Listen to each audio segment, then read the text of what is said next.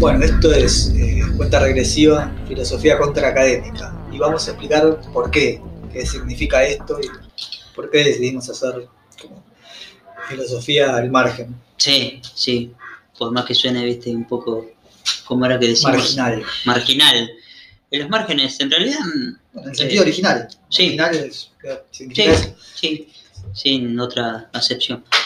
Eh,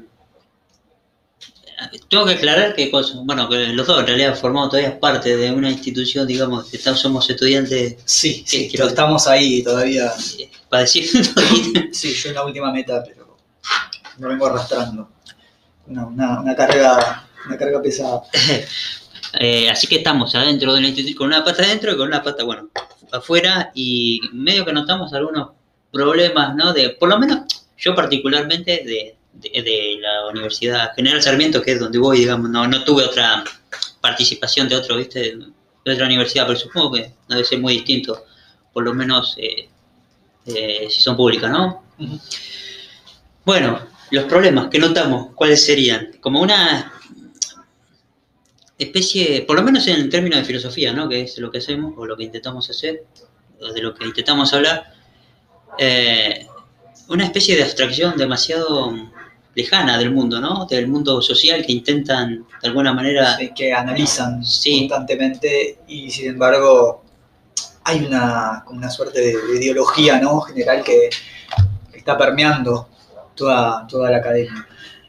Eh, esto se refleja obvia- obviamente en filosofía también, en otras áreas, pero bueno, en filosofía es importante porque cuando uno eh, se dedica ¿no? a, a- al pensamiento, por así decirlo, eh, sea político, ético, cuando sale de, de los parámetros de la academia, de la- las exigencias de, de los trabajos, Sí. de los exámenes, se da cuenta que la academia lo que hace constantemente es darte los conceptos y vos tenés que meter dentro de, de esos conceptos, amoldar determinado tema, determinado, ¿no? Eh, sea periodo histórico, movimiento, eh, escuela. Y muchas veces analizar el problema, eso no es tanto por ahí, ¿no? En lo, en lo que hace escuelas filosóficas, pero cuando se mete la cuestión política, que por ahí Sí. es como lo que más nos está interesando últimamente a nosotros. Sí, sí. eh, sí, eh, todo lo que incluye, ¿no? Como eh, separarse, el ex- excesivo, me parece a mí, academicismo, ¿no? Porque mm, no sé después cómo se traslada esa especialidad en la cual vos tenés que... En realidad, bueno, es un, termina siendo como una especie de trabajo donde vos tenés que ascender, ¿no? Estoy pensando en el profesional que se recibe, ¿viste? Y, y si tiene como, no sé, si tiene que, que ser como cada vez estar, eh, para estar actualizado, digamos, de los descubrimientos. Encima descubrimientos que me parece no tienen mucha relevancia para, para, para el otro para el otro lado del mundo, ¿no? La academia y el, mundo social que supuestamente intentan modificar. También hay una idea esa, ¿no? De una idea de esa característica, digo, en donde se produce como una especie de, de mensaje, de discurso donde eh, se lo asocia, va, yo por lo menos lo asocio eh, con el progresismo generalmente, en donde eh, se aleja de la realidad, digamos, ¿no? Y, y trata de analizar la realidad en base a esos conceptos, a ese paradigma que, que está permeando toda la, la academia, ¿no? sí, Y di- digamos, lo que te comentaba hoy, eh, termina siendo ese ejercicio como una negación del mundo, ah, sí. más que una, Sí. una posibilidad de entenderlo. Pero incluso eso, incluso la, la imposibilidad de entenderlo, de comprenderlo, porque se Ni asuma hablar que- de cambiarlo Claro, y materialmente. y olvídate de cambiarlo. Porque me parece que dis- e- es, la universidad discute contra otros, eh, contra abstracciones nada más, ¿viste? Como no se da cuenta que, que, que como que el común de la gente, digamos, no, no, no tiene por qué tampoco saber esa- esos, esos conceptos o, o qué implica eh, Y tener de enemigo siempre como a, a la derecha, poner una cosa así, me parece a mí que... Tener de enemigo más a unos ciertos componentes, características ideológicas Exactamente. que, que a un enemigo más claro, ¿no? Claro y concreto. Porque lo que pasa es que para mí eh, te pasa la realidad, ¿no? Por, por encima. Y aparte, digamos que, que, que asume, como decías vos recién, ¿no? Que, que esta, la, las ideas que producen, o los conceptos que se produce, que produce la universidad, eh, son los que vienen por defecto, digamos, para todo el mundo. Eh, eh, la universidad misma, digo, se asume como... Sí, sí. eh, todo el mundo debe pensar así, ¿viste? Sostiene- debe, me parece que supone eso. Estoy hablando de la universidad también como algo abstracto, Sí, pero sí. no me queda otra. Eh, sin entender, eh, bueno, como decía, como decíamos recién, que el- puede haber un montón de, de cosas como más, eh, ¿cómo decirlo? Eh, entre medio, entre esos dos, ¿viste? Como, qué sé yo. Bueno, como decía, el común de la gente. ¿Qué, qué, qué pasa, digamos, con el común de la gente? Igualmente, si bien ponerle que la academia, la universidad suele tener como acercamientos, ¿no? Barriales, por así decirlo, Sí. o comunitarios. Eh, no estamos hablando de eso exactamente, No, no, no. sino de, en el sentido por ahí más ideológico y academia también más adentro de sí misma, Sí, sí. No, sí. más cómo funciona eh, como institución académica. sí. No, no, no, no del. A ver, que a lo que voy, que una academia, que una universidad, mejor dicho, haga trabajo social, por ejemplo. Eso es otra cosa, me parece. Sí. Pero bueno, ideológicamente sí tiene una matriz. común. Eh, todas las universidades, sí. Sí, más, más allá de las diferencias individuales, obviamente, ¿no? Claro, que pueda sí, sí, sí. tener un profesor de otro. Eh, bueno, eh, ¿y por qué nosotros elegimos hacer filosofía al margen de eso? En realidad, eh, me parece la, la- la- la idea modesta desde este lugar es como unir eh, esa. Lo que han pensado los filósofos, como. Me parece a mí, a, a lo largo de la historia, que, que es. eh, esto es lo que te decía recién, que ni- ningún filósofo que se estudia en la academia, o la mayoría, porque estoy pensando en Kant, con él, fueron, fueron, académico, claro, fueron académicos. No sé, Nietzsche se lo estudia bastante, por lo menos en esta universidad, y digamos, fue un, un muerto académico, ¿no? Fue Sí. como un contra académico total, digo, ¿no? Ese, esa, por lo menos me parece que nuestra intención es como unir esas ideas que, que me parece a mí le sirven al mundo. También está esa cuestión, ¿no? Esa, esa idea de que la filosofía no sirve para nada. No, no, no, no, es que esté- nosotros no estamos negando que la- las ideas tengan importancia. Claro. No, O sea, pero yo por, por ser, por no ser idealista no quiere decir que no vea en filosofías que no son materialistas ni marxistas valor. no, ni hablar, sí, no, no. A Lo que ver, pasa que eh, me parece que lo interesante es sacarlas justamente de, de la caja de las demandas académicas, pero también voy a agregar, me parece importante sacarlas no solo de la academia, sino que no caigan en la divulgación vulgar. claro, sí, sí, sí, esa, esa, esos dos son, esos son los dos extremos. Los dos enemigos. los dos enemigos. que- Prefiero, en ese, en ese caso prefiero a la academia. pues a la academia.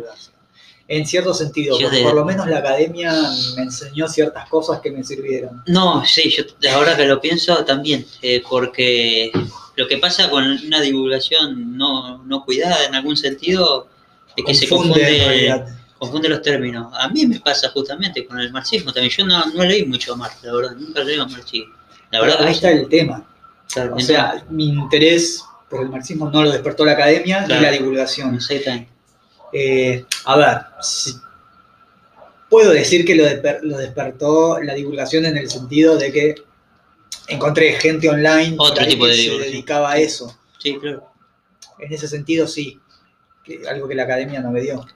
Claro, También puede pasar, viste. eh, Pero- pasa que es una cuestión más azarosa. De encontrar exactamente. alguien que, que no te confunda más.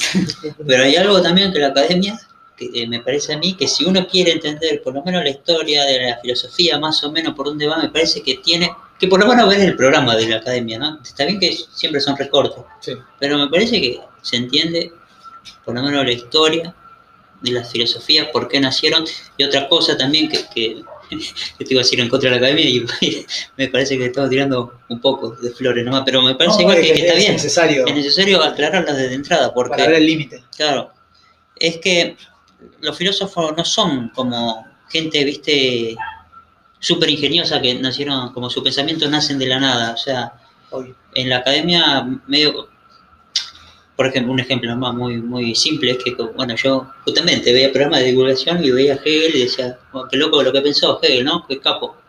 Después medio que se te van cayendo los ídolos en la academia porque ves que está parado en una tradición, no es que piensa de la nada. Cuando ves, no sé, a Heráclito, ves a... o incluso algo Sí, que, que, que, que en algunos videos tampoco se ve es como la herencia medieval, ¿no? También. Eso No, ese es un tópico bastante bastante también difícil. sí. Sí. Que, que me parece que Hegel también toma La sobre... influencia, La influencia de, de la filosofía medieval en la modernidad. en la es modernidad. muy importante. Exactamente. Eh, Bueno, eso está en la academia, en alguna parte está. Eh, Pero, a ver, nuestra crítica pero, sí.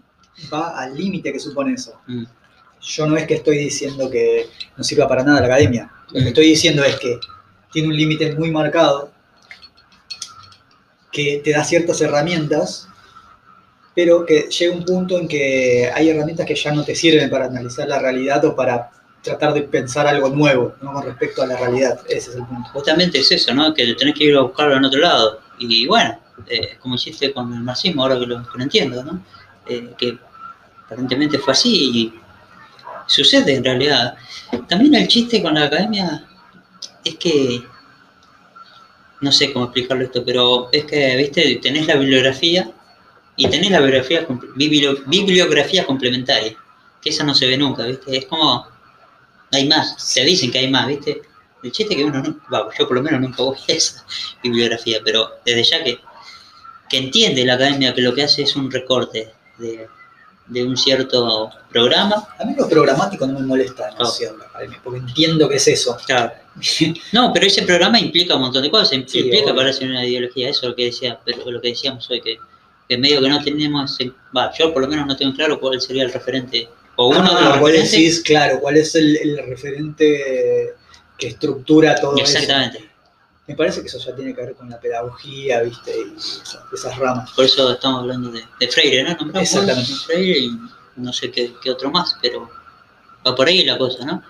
Un, un Sócrates en la institución, una cosa así, porque este, medio, Acá banca- bancamos a Sócrates en este podcast. sí, sí, porque bueno, eh, Sócrates, Platón, Aristóteles, Heráclito.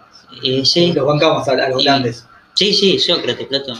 Platón, desde mi punto de vista, más como escritor, pero bueno, con filósofo también podría decirse, pero Interesante como también como, Como escritor, sí. político. como político, Aunque, Sí, aunque bueno, está muy despierte polémicas, decir. eh, está, me parece que está muy bastardeado y me parece más interesante de lo que parece. No. Superficie, pero bueno. Eh, sí, sí, o sea, Platón da, da para, da para mucho, me parece, porque no, no, fue el prim, o fue uno de los primeros que, que se, que se dio cuenta que había que escribir todos esos discursos, los había, lo había que documentar en algún, y de alguna forma, y encima lo, docu- lo documentó, digamos, con, con poesía en algún punto, ¿no? Con, con alegorías. Hablando de Platón, yendo un poco por las ramas, hay un. El filósofo Gustavo Bueno, filósofo español, Ah, eh, es como el, el creador, entre comillas, de algo que se llama materialismo filosófico. Y él es eh, pla- platonista. Platonista es, platónico. Sí, con lo cual uno pensaría cómo un material- filósofo materialista puede tener a, a Platón de referente. Bueno, una, una acotación simplemente para ver lo, lo vasto que es todo. Sí, no, ni hablar. Pero aparte son categorías que, que nacen después de, de, ¿no? De- o sea, primero está la realidad concreta Obviamente, y después están los conceptos, que es el problema ese, me parece, y ¿no? volvemos al, al Volvemos al problema de la de- academia. Sí, de la conceptualización. Eh, pero em, sí, de acá bancamos, ¿no? Sócrates, Platón, Aristóteles, Obviamente. eh, y después eh, creo que a Marx, bueno, a Marx también, pero yo por lo menos... Después por- hacemos una lista de Dale. filósofos que Dale, bancamos. porque- y después están las cuestiones que, que a mí me pasa, que es esto sí y esto no, ¿viste? esto sí, esto no, pero bueno, habría que ver. Eso ya, También me parece, un- eso me parece ya demasiado académico, pero bueno. me parece que también un punto importante puede ser eh, usar materialismo dialéctico, el marxismo también, porque es una forma de salir de la academia sin caer, viste, eh, en una superstición o caer en, Sí, en cosas- pensamientos, viste, sí, diletantes. exactamente, sí. No, y aparte porque todavía tiene relevancia desde ya, obviamente, ¿no? Me parece a mí, es, es el sí. futuro, de hecho, me parece. No sé si, me claro, todavía no, bueno, parece que está en, está en el futuro. mm, Eso es Pues sí, algo que ya desarrollaré algún es utópico, En un escrito, es una utopía, un ensayo, ya, eh, podría ser. ya, ya lo ampliaré. Pero mm, básicamente esas son una serie de, de ideas por las cuales uno está como en contra de la academia. No sé si se te ocurre alguna más o teníamos algo más para decir.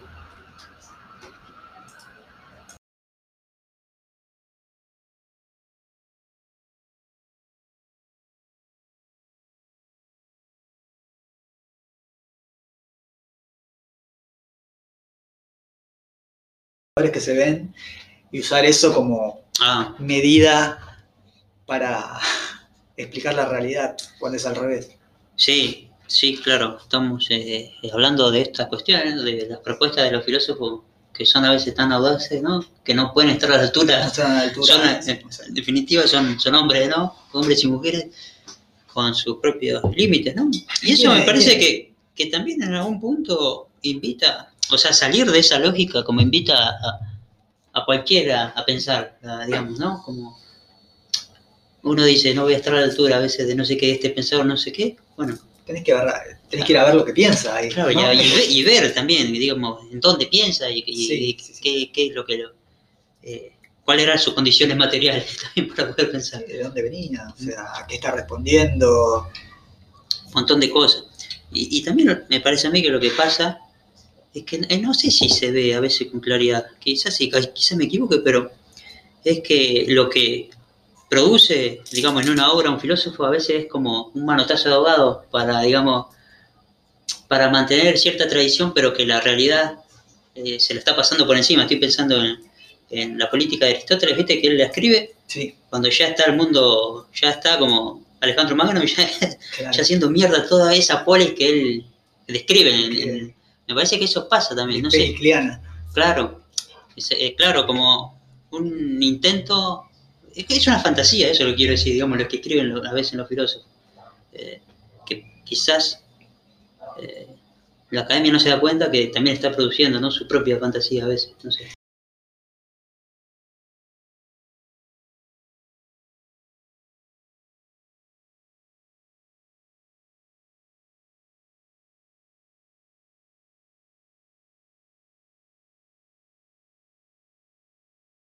Y de hecho, bueno, hay un montón de, de canales, ¿no? De vías, de internet y todo, todo lo que eso implica, ¿no? Como para estar por fuera un, un poco de la academia. Claro, La academia ya no le alcanza, digamos, tampoco, ¿no? Con el solipsismo. No, no, no, de hecho, Ya prácticamente, ¿no? En, en- en lo práctico ya, ya no puede tampoco. eh, sostenerse, ¿no? Para sostener la, la relevancia para una... Esa me parece a mí, la relevancia, porque termina siendo irrelevante, lamentablemente para mí, termina siendo irrelevante la filosofía para el resto, ¿no? Para el resto, porque, eh, mira, no lo tocamos, hijo. estamos por terminar, pero no lo tocamos, que es eh, la especialidad que uno tiene que hacer para eh, sobre, eh, estar, digamos, como avanzar en la carrera filosófica y también eh, la metodología que, que uno tiene para hacer filosofía es la investigación, digamos, investigación científica, Sí, cuando la exacto. filosofía, digo, en, en algún punto se volvió científica, o nas, puede nacer en la, en la ciencia, pero no, no, no, no ha sido siempre así, desde ya. La especialidad también es un gran problema, de, sobre todo del, del docente, ¿no? Sí, Universitario. sí, sí, universitario es sí. Un re pro- es un gran problema la especialización, porque también llevan a un solipsismo todavía mayor. Mayor, es lo que yo veo, Sí, con lo que son muy especialistas, viste, en determinada área o autor. sí, de hecho, es su mundo. Claro. Su mundo se termina reduciendo a eso. Y, y solamente puede discutir con gente que es igualmente especialista en eso, Exactamente. Como es un diálogo aparte, es como dentro de la academia es un es una abstracción mayor, como abstraerse de- incluso dentro de la realidad académica. Pero Ni bueno, hablar del diálogo con el alumno. Sí, no está. que es si no, no estás, digamos, hablando en su idioma, por así decirlo, no, no hay mucha posibilidad de, de diálogo, salvo que vos entres en ese juego, ¿no? Que vos entres como en su mundo y dialogar desde ese lado. Sí, Pero no hay tampoco, en ese sentido, producción de algo nuevo. no, No hay, no hay producción de ideas, ese es también el problema de la academia. No Claro. puede dar respuesta, respuestas nuevas a la realidad. me parece que, claro, diste en el clavo que es esto, ¿no? Es lo que plantea, me parece, tengo entendido, eh, que Deleuze en el antiedipo, que nadie puede hablar en, su propio nombre, tiene toda la tradición, yo no puedo hablar de, de, de Hegel, ponerle, porque lo tengo que leer todo, tengo que leer toda la obra, ¿no? Esto es lo que plantea el especialismo, ¿no? Tenés que ser especialista en el tema. Eh, no podría hablar porque, no, en realidad Hegel en esta parte dice esto, pero en el final dice otra, entonces voy a decir, bueno, no es lo que me, me interesa en realidad, lo que me parece a mí que nos interesa de la filosofía, como porque eh, no eso no, no, bueno es eso, no tiene relevancia, está, eh, por eso digo, me parece mejor estar al margen a veces de eso. O pensarlo al revés, que al margen está la académica. Claro. No, punto. Y pasa que en su abstracción lo que hace termina quedando como anclado al pasado, en lugar de poder pensar algo nuevo a futuro, digamos. Termina su, su abstracción, termina produciendo el efecto contrario, que no, que capaz debería tener un pensamiento potente, por así decirlo. Sí, sí, y de hecho me parece a mí que, a mí digamos el ejemplo que me viene es Nietzsche en ese sentido, pero no, a ver, digo que no, no es eh, anclado en el pasado por leer los, los textos antiguos, eso no, eso es una locura, porque los textos antiguos lo que te permiten es como tomar distancia para mí y tomar carrera para ver qué puede haber ahí Los hombros de los gigantes. Exactamente, bueno, pero para ver el futuro, ¿no? Para ver, digamos. Es lo que hizo, lo que para mí que hizo en algún punto Nietzsche y lo que hizo de Heidegger también en algún punto, y es lo que Sí. han hecho los grandes, Sí, sí. porque Nietzsche, digo, se fue de la academia o lo echaron de la academia, y, y para explicar, digo, esa decadencia que él decía, bueno, leyó lo- los orígenes de la tragedia, digo, fue más atrás incluso que Presocráticamente. presocráticamente, ¿viste? Y bueno, y después está con el problema del ser que todavía aún es y todo eso. bueno. Pero es eso, digo, los textos antiguos te permiten eso, qué sé yo. Eh, ¿Con esto cerramos? ¿O Bueno, querés decir algo más? cerramos por ahora, nos veremos en el próximo programa. Sí, ¿qué, qué será? ¿Videojuegos? ¿O seguimos en esta misma No, en el línea? próximo veremos, veremos, Veremos. el tema. Así que nos vemos. Nos vemos la- la próxima- hasta la próxima.